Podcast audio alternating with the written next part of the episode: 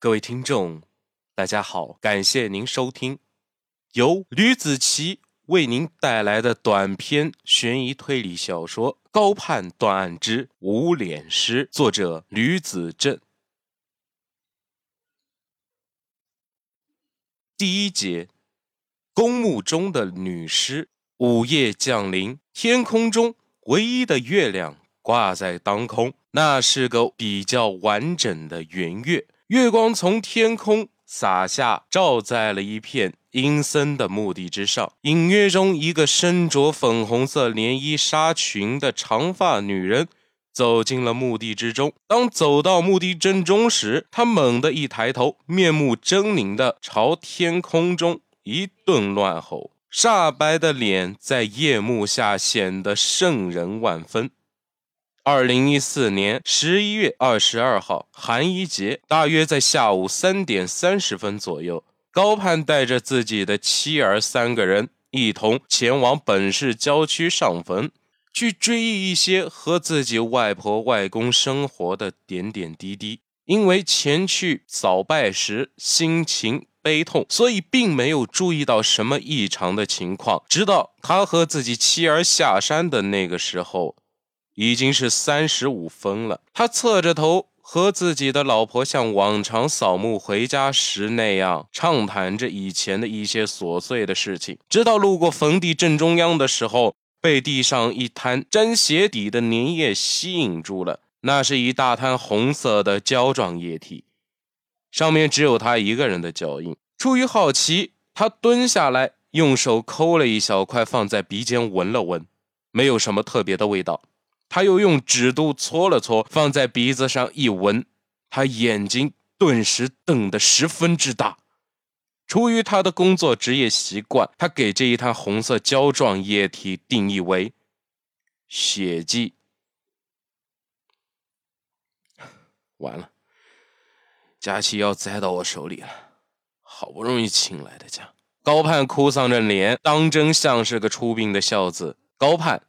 今年三十五岁，江苏省连云港市刑侦支队在编队员，生活闲散，习惯抽烟、喝酒、打牌，尤其是抽烟。在遇到十分难以破解的案子的时候，他可以一根接着一根抽烟。说他不在编的原因是高盼一点都不喜欢自己的职业，但是出于自己父亲高猛是江苏省公安厅厅长，他父亲一直是望子成龙，但天不遂人愿。于是费尽千辛万苦，还是没能把他留在身边。为了让高盼不要跑得太远，便死磨硬泡的把他安插在身边的小职位上。在很多外人的眼中，高盼是一个十分有作为的警察，而他在同事眼中就像是日本侦探动漫里面柯南瘟神一般的存在。他的老婆见他十分郁闷，不由得问道：“高盼，怎么了，小娇？”没事，咱们回家吧。高盼用手撑起了自己的身体。就在高盼起身的时候，只听得草丛中传来了十分刺耳的尖叫。四周墓碑前扫墓的人全被这一声尖叫所吸引住了，全部都伸直了头看向了不远处的草坪。而高盼此时眼睛也死死盯着草坪的方向。此时他已经把牙花咬得嘎吱嘎吱的响，他心一横，一跺脚，以迅雷不及掩耳的势头冲进了那一片齐腰的灌木丛中。当他整个人进入灌木丛中之后，他愣住了，他十分坚定地对自己想到：这个假期注定和工作一样，别想轻松了。在高盼身前趴着一具全身发青的女性死尸。看着装应该是二十多岁不到三十岁的模样，脚上穿着白色的高跟鞋，身着粉色薄纱连衣裙。草坪四周的野草已经被雪染红了，他的头发十分长，已经齐腰的程度了。扫墓的人见高盼冲进去不动，便跟了上来。先到的是他的妻儿，走到身前，他女儿垫着脚尖准备要看个清楚，可是却。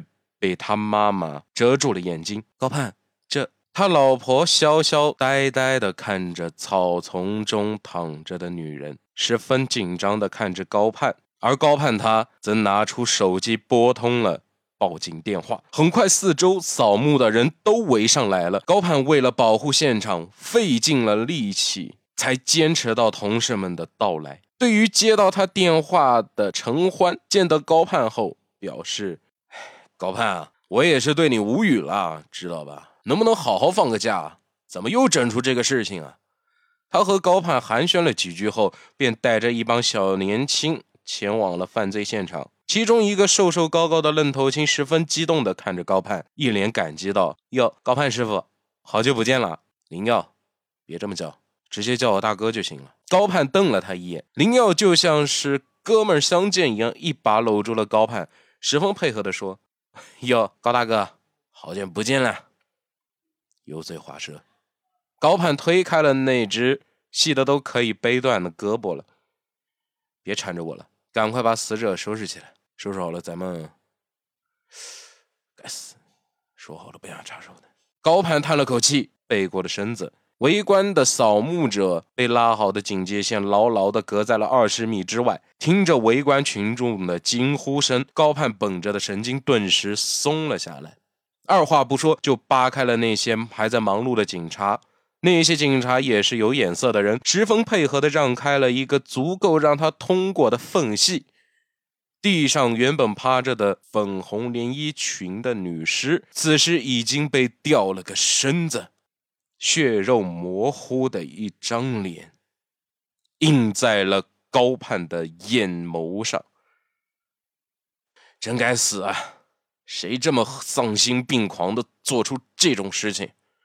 刚开始和高盼打招呼的警官说道：“他是省刑侦支队的郭有为队长，你看，先把他带走，别让周围的群众再看到他。林耀，你带几个人在这里搜集一下证物，一会儿把那里的血给除了。”高盼指着不远处的墓地正中央说道：“郭有为所说的队长正是高盼。”他对自己父亲给自己安排的位置十分不满意，他不喜欢这种责任感。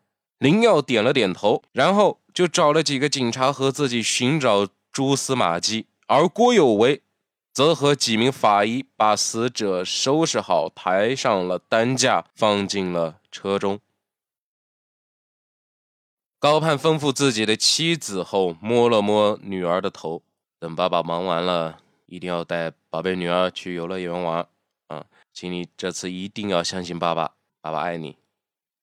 他亲了一口女儿的额头，对潇潇说：“带女儿走吧，晚上还回家吃饭吗？”潇潇问。高盼看了眼忙碌的同事们，十分坚定地说：“谁知道呢？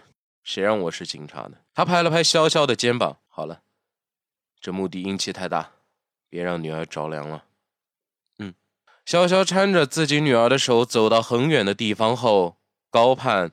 才奔向了为了搜查现场所搭的临时帐篷中。